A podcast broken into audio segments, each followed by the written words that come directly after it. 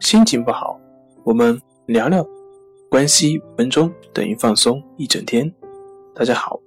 我是心理咨询师杨辉，欢迎关注我们的微信公众账号“重塑心灵心理康复中心”，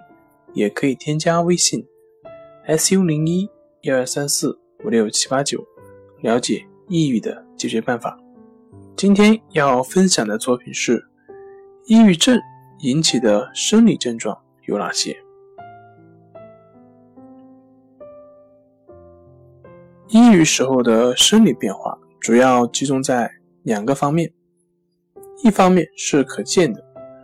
比如食欲减退、睡眠的变化，睡得过多或者过少，躯体的轻度疼痛以及紧张感，体重及性欲的变化。另一方面是不可见的。主要是大脑内一些化学物质分泌的变化，比如多巴胺、去甲肾上腺素、五羟色胺，它们通称为单胺类物质。一般来讲，在抑郁状态下，